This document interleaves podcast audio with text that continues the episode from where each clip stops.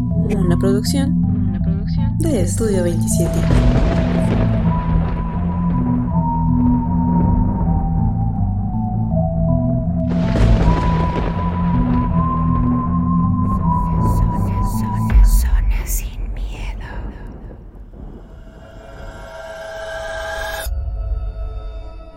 Hola a todos, sean nuevamente bienvenidos a Zona Sin Miedo un programa hecho por y para ustedes. Como cada martes, me acompaña mi hermano Sheva. Sheva, ¿cómo estás?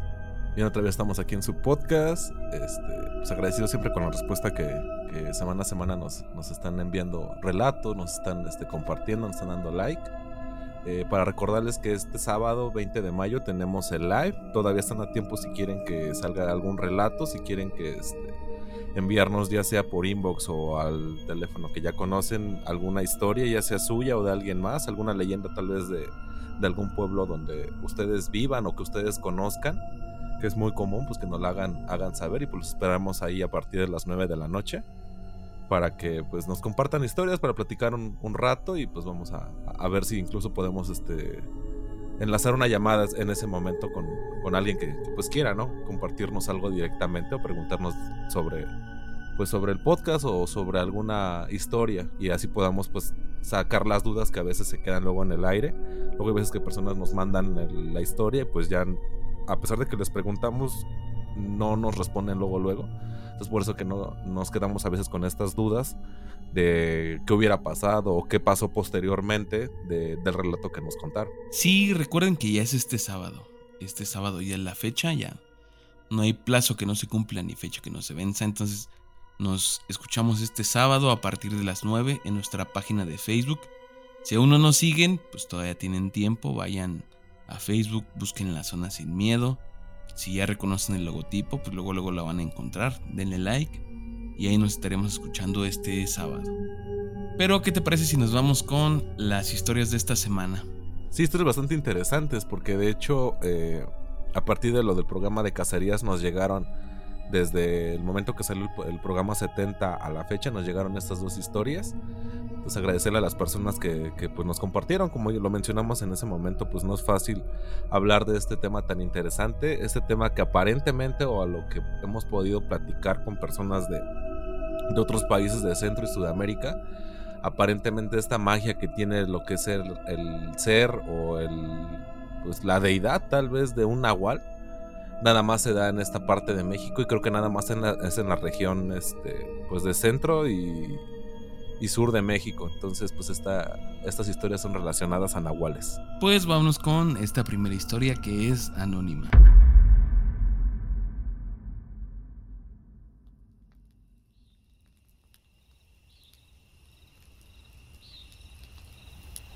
Estaba acampando con mi ex y nuestros dos perros en la Sierra Hidalguense en agosto del 2021. Eran cabañas de concreto y los encargados vivían como a kilómetro y medio. Ese día había no sé qué tormenta en Veracruz y llegó bastante fuerte hasta acá. Éramos los únicos huéspedes. Nos encerramos porque era difícil hacer algo afuera entre tanto viento y lluvia. Más o menos a eso de las 2 de la mañana, los perros se pusieron muy inquietos, pero con miedo. Por lo general, ellos ladran a otros perros sin importarles el tamaño, pero esta vez se querían esconder de algo, metiéndose abajo de la cama. Me asomé a la ventana y a unos tres metros vi a un lobo. Era negro. Estaba sentado sobre sus patas traseras, viéndome directo hacia la ventana. Sus ojos daban miedo. Eran de color rojo pero brillaban por sí mismos y demasiado fuerte. Los alcanzaba a ver aún en la noche y con la lluvia. Tenía las orejas muy puntiagudas y así como estaba sentado, yo calculo que mediría casi lo mismo que yo, un metro setenta y cinco, desde el suelo hasta la cabeza.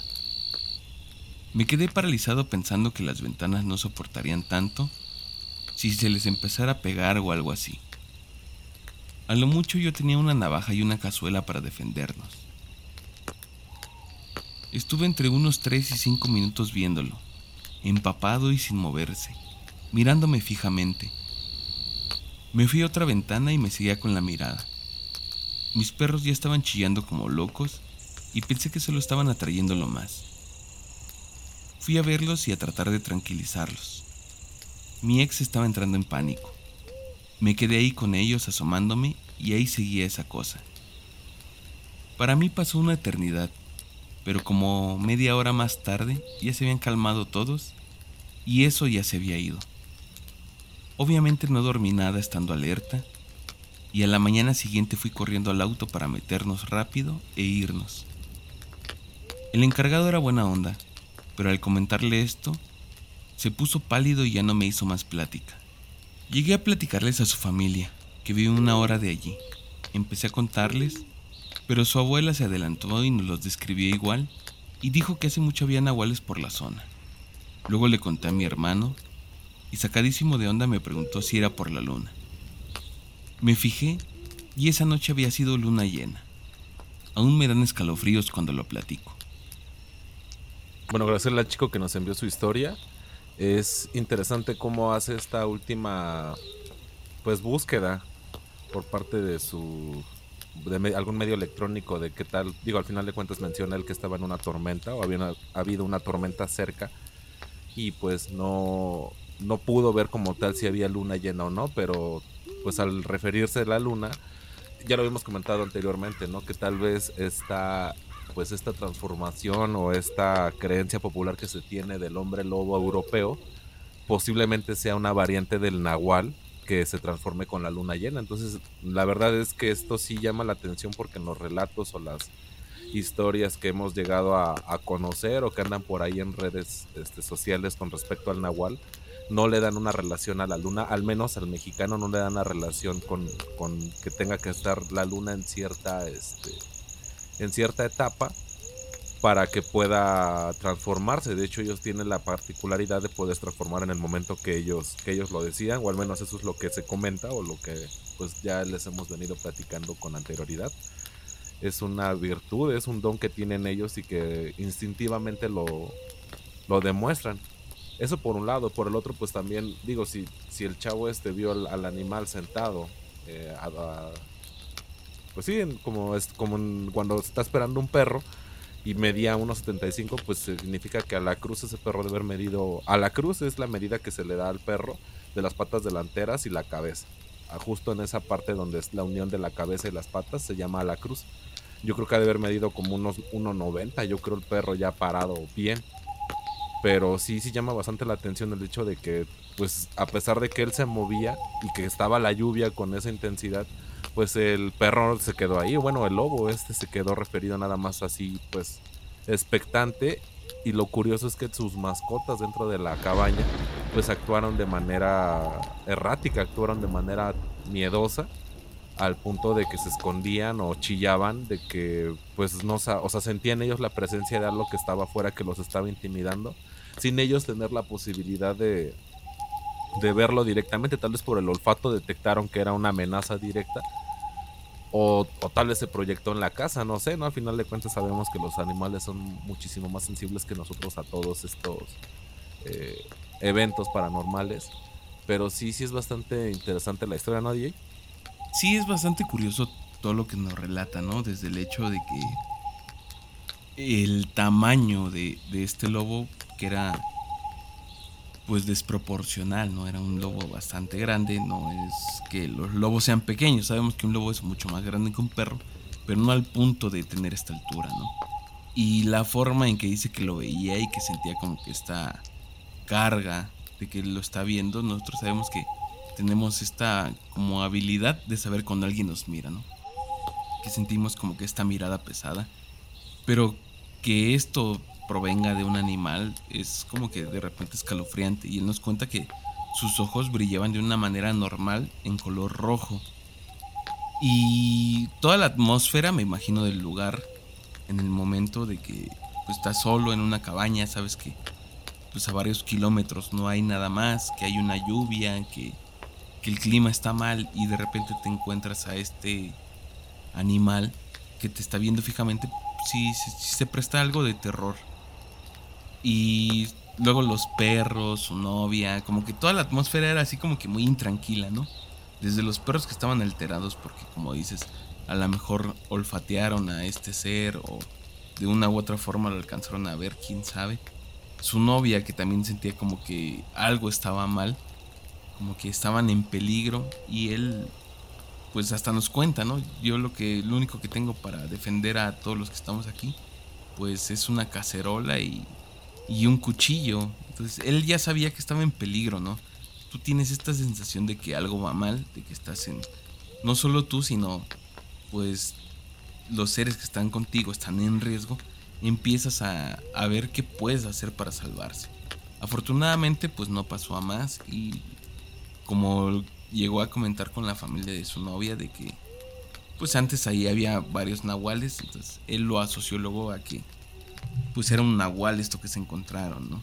Afortunadamente no les pasó nada y como le dijo su hermano, había luna llena porque es lo que se cree que cuando hay luna llena suceden todo este tipo de fenómenos mucho más que en otros días. Incluso yo he leído que hay estudios que el ser humano así normal se comporta distinto cuando hay luna llena. La luna tiene alguna influencia sobre nosotros, tal vez, que crea este ambiente así como de tensión, de terror. Pero qué bueno que pues, no pasó a más, solo fue la anécdota y pues, la siguen contando y pues queda ahí como la experiencia de lo que les pasó alguna vez que fueron a acampar. Sí, como bien dices, ¿no? Sí, al final de cuentas nuestro cuerpo es 70% agua y bien sabemos que cuando hay luna llena las mareas crecen, entonces hay estudios que tratan de demostrar que el ser humano se comporta de manera más, eh, como que con más fuerza al momento de que hay luna llena, pero también hay otro tipo de rituales que se llevan a cabo en luna nueva, cuando no hay luna. Entonces es interesante cómo desde, obviamente pues el ser humano creció viendo a la luna y cómo le atribuye estas pues cualidades a veces mágicas, este misticismo que rodea a, un cuerpo celestial que toda la vida ha estado con nosotros, desde que el ser humano existe.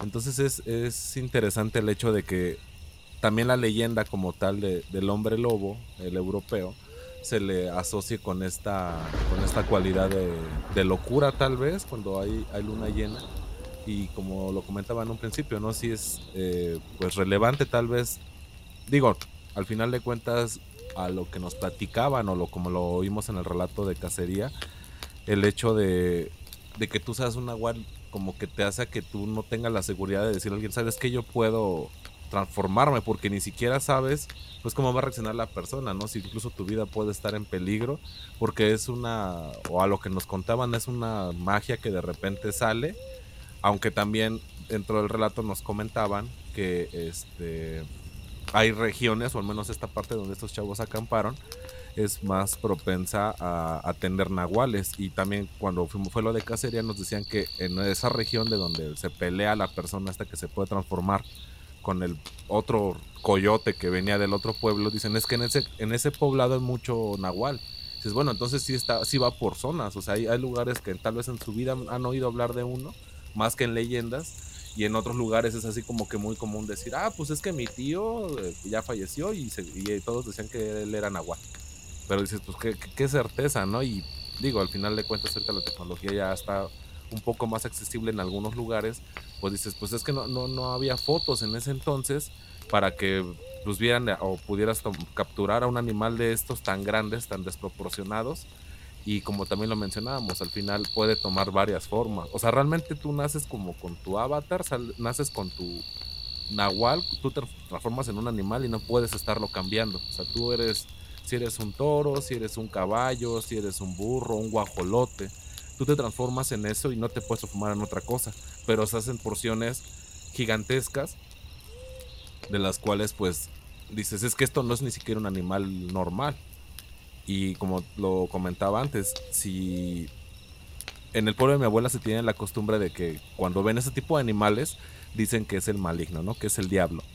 Pero tal vez, o ya pensando un poco más sobre esto, posiblemente sean nahuales, ¿no? Y el hecho de que las personas que se hayan enfrentado o topado con estos animales en, en los trayectos, en, en, ir a ver, no sé, sus animales o su milpa, y de regreso ven a esos tipos de animales, los animales no les hacen nada. O sea, te dicen que, se, que les da mucho miedo y se echen a correr, pero realmente no hay un ataque de un animal como estos directamente o que, que digan, no, pues es que de plano, no sé, las pezuñas estaban del tamaño del pecho de, de una persona. O sea, yo nunca he escuchado eso porque el mismo animal se queda como de, pues vete, no haz de cuenta que no me viste, yo creo que porque sí están conscientes de, de su tamaño, de su proporción y pues lo que quieren es evitar el conflicto. Sí, pues sabemos que las creencias de los pueblos son muy distintas a las de las ciudades y suceden cosas que aquí ni nos imaginamos y tienen como que ciertos rituales que nosotros ni siquiera sabemos que existen. Yo creo que los nahuales es de las cosas que han habitado aquí durante siglos, pero que poco a poco los hemos ido como que haciendo a un lado, ¿no? Como que tratando de, de darle una explicación a todo esto y hasta el momento no hemos podido. Y yo tengo, más bien yo he escuchado otra teoría sobre los nahuales que realmente no nacen, se hacen, pero la dejamos ahorita para, para el segundo relato. ¿Qué te parece si por lo pronto pues vamos a escuchar la segunda historia que tenemos hoy? Sí, también parece que es anónima, ¿no? Entonces pues vamos a, a escuchar qué nos enviaron.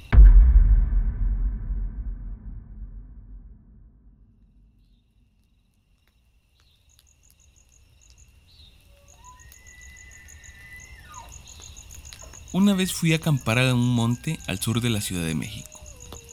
Íbamos varios chicos, desde algunos pequeños de 10 años hasta adultos. Caminamos unas dos horas hasta subir a lo más profundo del monte, destacando que en lo profundo del monte hay muy pocos animales y muy poco ruido. Total que subimos e hicimos las actividades normales. Cuando comenzó a anochecer, nos repartimos los horarios de guardia nocturna. A mí me tocó de las 12 a las 3 de la mañana. Los niños pequeños no hacían guardia. Ellos solo se quedaban a dormir toda la noche en la tienda de acampar. Total que hicimos una fogata enorme y corría mi turno de la noche, cuando de repente nuestra fogata comenzó a bajar su intensidad. Al mismo tiempo le empezaban a destellar unas llamas verdes. Cuando comenzó a suceder esto, oímos en un cerro lejano un alarido como de una hiena o de un perro que le están pisando su pata. Nos asustamos al principio porque se puso oscuro de repente y no se suponía que escucháramos un animal así en el corazón del monte. Después de unos cinco minutos volvimos a escuchar ese alarido, pero en un cerro más cercano. En este punto ya comenzábamos a sentirnos tensos, puesto que los esfuerzos para beber el fuego eran inútiles, y parecía que esa cosa se iba acercando. Volvió a repetirse lo mismo, otra vez el mismo alarido en cerros cada vez más cercanos. No fue hasta que lo oímos a unos 50 metros de donde estábamos el alarido estaba saliendo de unos pastizales. Nos heló a todos la sangre. Al mismo tiempo que lo oíamos, los niños en la tienda de campaña comenzaron a llorar. Pero aún seguían dormidos. Ahí fue cuando los adultos se armaron de valor y fueron a perseguir aquella cosa con una escopeta. Fueron a buscarlo con las lámparas y no encontraron nada. Hasta que de nuevo oímos cómo se alejaba en los cerros cercanos, mientras nuestra fogata regresaba a la normalidad. No sé muy bien qué era lo que causaba ese lamento, pero se movía muy rápido en la noche y causaba ese raro efecto en nuestra fogata. Bueno, aquí igual agradecer a la persona que nos envió el relato. Es algo un tanto similar por el hecho de que pues es algo desconocido, solo que aquí pues únicamente es el, el sonido, ¿no? Que se fue acercando, que iba desde menciona montes, ¿no? Que un monte te puede llevar al menos un kilómetro y como fue avanzando de esa manera tan rápida hacia, hacia estas personas que estaban pues cuidando el campamento al punto de que pues lo tuvieron a, a muy pocos metros pero lo curioso es cómo manipuló el fuego o sea cómo bajó la intensidad de la llama de la fogata y a la vez también este generó esta lumbre verde esta a veces como que esta parte que ya se va a apagar la lumbre, o al menos yo me lo imagino así. Y pues al final de cuentas no, no vieron como tal nada, solo este efecto visual de, de, la flama, solo que él comenta que sí se intentó reavivar o tratar de pues incendiar, bueno, no sé, poniéndole más troncos, poniéndole más hojarasca al, a la fogata para que avivara más y al final de cuentas solo se iba disminuyendo mientras el sonido se iba acercando lo, lo, que más me llama la atención fuera de, de, este evento es que los niños estaban llorando, o al menos es lo que dice, llorando dormidos. No sé, eso nunca lo había escuchado y yo creo que ahí pues tal vez sí pude haber sido el caso de histeria colectiva, pero si los niños estaban durmiendo y estaban llorando, entonces pues esa cosa sí les estaba haciendo algún tipo de daño. No, no sé tú qué piensas. Precisamente era lo que estaba pensando, ¿no? Esta parte en que pues alguien llore dormido, tú piensas que estás soñando algo malo, ¿no? Que estás soñando feo. Imagínate esta escena, ¿no? Tú estás en el monte, estás acampando, de repente escuchas estos alaridos como de dolor y poco a poco los vas escuchando más cerca. Tu fuente de luz se va apagando poco a poco y de repente las personas con las que estás empiezan a llorar dormidas. Pues es una escena muy macabra, ¿no? Realmente yo creo que cualquiera de nosotros nos pondría los pelos de punta estar en esta situación. Y más que sabes que no puedes hacer nada por reavivar este fuego y que esto cada vez se acerca más, pues entras en desesperación de decir, pues qué hago, ¿no? ¿A qué recurro? ¿Qué, se puede hacer? Y aunque sean varias personas, porque nos comentan que pues, no eran 5 o 10, yo me imagino que era un, un campamento grande porque pues eran entre niños, adultos y todo esto. Y que tú seas el que tiene la responsabilidad de mantener a todos a salvo, ¿no? En este caso el chico era el que le tocaba montar la guardia Desafortunadamente no nos cuenta si alcanzó a levantar a otros, si los despertó, si les avisó. No nos dice nada de esto, pero pues en la escena sí, yo creo que muchos de nosotros saldríamos corriendo o, no sabríamos cómo actuar, ¿no? Sabemos que muchas veces nos quedamos como en este estado de shock, que nos quedamos totalmente paralizados. Entonces ya estando ahí en prácticamente la nada y que te suceda todo esto, pues es interesante cómo reaccionaría cada uno de nosotros. Me gustaría que todos los que nos escuchan se pusieran a pensar qué harían y si pueden, pues que nos lo manden, ¿no? Para comenzar a platicar sobre esto. Porque si... Me imagino que alguna vez han visto la película de La Bruja de Blair y todo esto. Se me hace algo así, ¿no? Que, que solo escuchas pero nunca ves nada. Algo así se me imagina que estuvo en este momento. Y qué bueno que no pasó a mayores, que todo salió bien, que nadie resultó dañado. Pero la experiencia te la vas a llevar siempre. Y lo que comentaba hace rato antes de pasar esta historia, era que yo había escuchado que los nahuales se hacen, no nacen con estabilidad, sino que pues son brujos que ya en una etapa de su vida se les da esta oportunidad de convertirse en nahuales y que depende el animal al que se enfrenten y le ganen es en lo que se pueden convertir. Por ejemplo, si tú quisieras convertirte de Nahual en un oso, tendrías que prácticamente matar un oso, pero con tus propias manos. O sea, no puedes utilizar ninguna herramienta como una pistola, una hacha, no, nada de esto. Sino que tú tienes que derrotar a este con tus propias manos, quitarle la vida y así podrías adquirir su forma. Esto no me acuerdo dónde lo escuché o lo leí, pero se supone que la creencia es esta entre los nahuales, ¿no? Que si tú eres capaz de matar a un lobo completamente con tus manos, cual convertirte tú en nahual, te puedes convertir en un lobo. Y por eso hay nahuales de todo tipo. No sé tú qué opinas de, esto o si lo habías escuchado antes. Eh, no, la verdad es que no. bueno, sí lo habías mencionado antes, pero como tal fuera del, del, podcast no, no lo había escuchado. Pues yo lo que tengo entendido es que sí es como una magia, por un lado hereditaria, o sea que sí nace, y por el otro lado aleatoria, como nos lo contaba este, la persona esta que nos compartió el relato que leíste el día del, del programa 70, ya que pues él dice que en su familia, pues queriendo no con primos, con tíos, alguien le preguntó, oye, y así no sabes, o puedes hacer esto y pues ellos de ninguna manera dijeron que se podía. Y él al, pues al sí serlo y tener hijos, pues como que empezó a hacerles pruebas a ver si ellos podían o no podían hacerse nahuales y pues dijo, no, en mi familia no hay nahuales, o sea, el único nahual soy yo. Y cuando yo muera, los siguientes niños que nazcan después, en ese año que yo muera, posiblemente van a ser nahuales. Porque, bueno, al menos eso fue lo que nos relató, lo que él sintió en ese momento.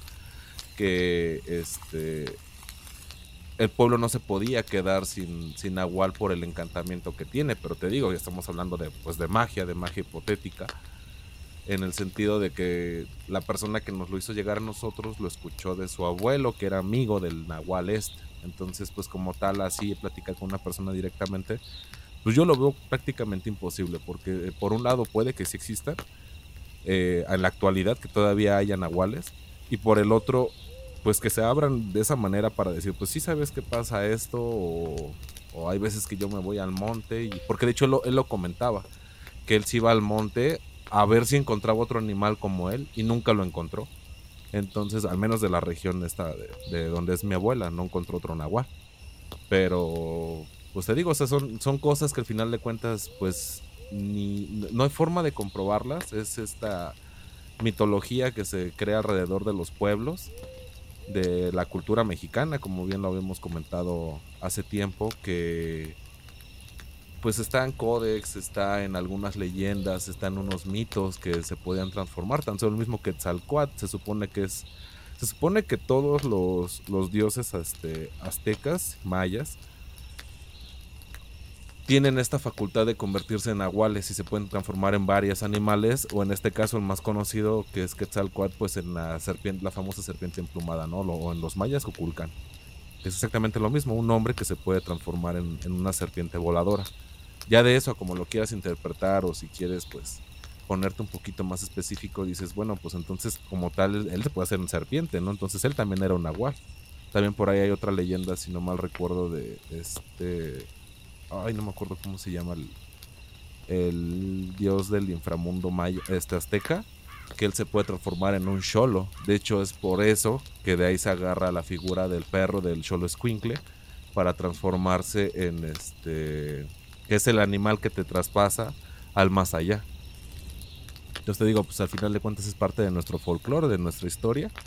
Y pues invitarlos a conocer un poquito más de, pues, de nuestras raíces, ¿no? De, de hay veces que uno, pues, tiene algún tío que vive en provincia y ocasionalmente uno lo visita, pregúntenle, de verdad es muy, muy bonito platicar con, con, personas del pueblo porque te platican bastantes historias curiosas, no tanto de miedo, te platican historias peculiares de que les pasaban y hasta más allá de la experiencia que te pueda llevar o la, anécdota, pues para pasar el rato, les haces un bonito gesto al escuchar a estas personas que a veces que uno olvida, pues por, por las prisas, ¿no? Hay veces que nada más tenemos tiempo para nosotros y estas personas adultas las dejamos muy de lado. Entonces, pues sí quisiera invitarlos en general a, platicar con las personas adultas porque siempre tienen algo bastante interesante que, que contar y hasta con desconocidos, ¿eh? no necesariamente con familia. Y pues bueno, pues este, recordarles nuevamente que tenemos el live este 20 de mayo. A las 9 de la noche vamos a empezar la transmisión para que nos acompañen, para que nos manden sus historias. Ya saben, puede ser por audio, puede ser por texto. Si quieren que salga su nombre o que sean anónimas como las que fueron este, el día de hoy, pues invitarlos para que este, compartan con nosotros un poquito. Sí, no olviden que ya es este sábado, este sábado 20 de mayo a partir de las 9 estaremos comenzando nuestra transmisión. Si desean unirse, pues estamos en Facebook como La Zona Sin Miedo. Allí va a ser todo. Pueden enviarnos mensajes mediante el chat. Pueden escribirnos directamente a nuestro número que es el 55 40 59 14 14. Y si desean también pueden enlazar la llamada, pueden llamarnos en el mismo momento que estemos haciendo el live. Nos cuadramos para ver cómo le hacemos, pero si quieren interactuar también con el público, pues lo podemos hacer. Por lo pronto, nos escuchamos la siguiente semana. Cuídense mucho. Bye.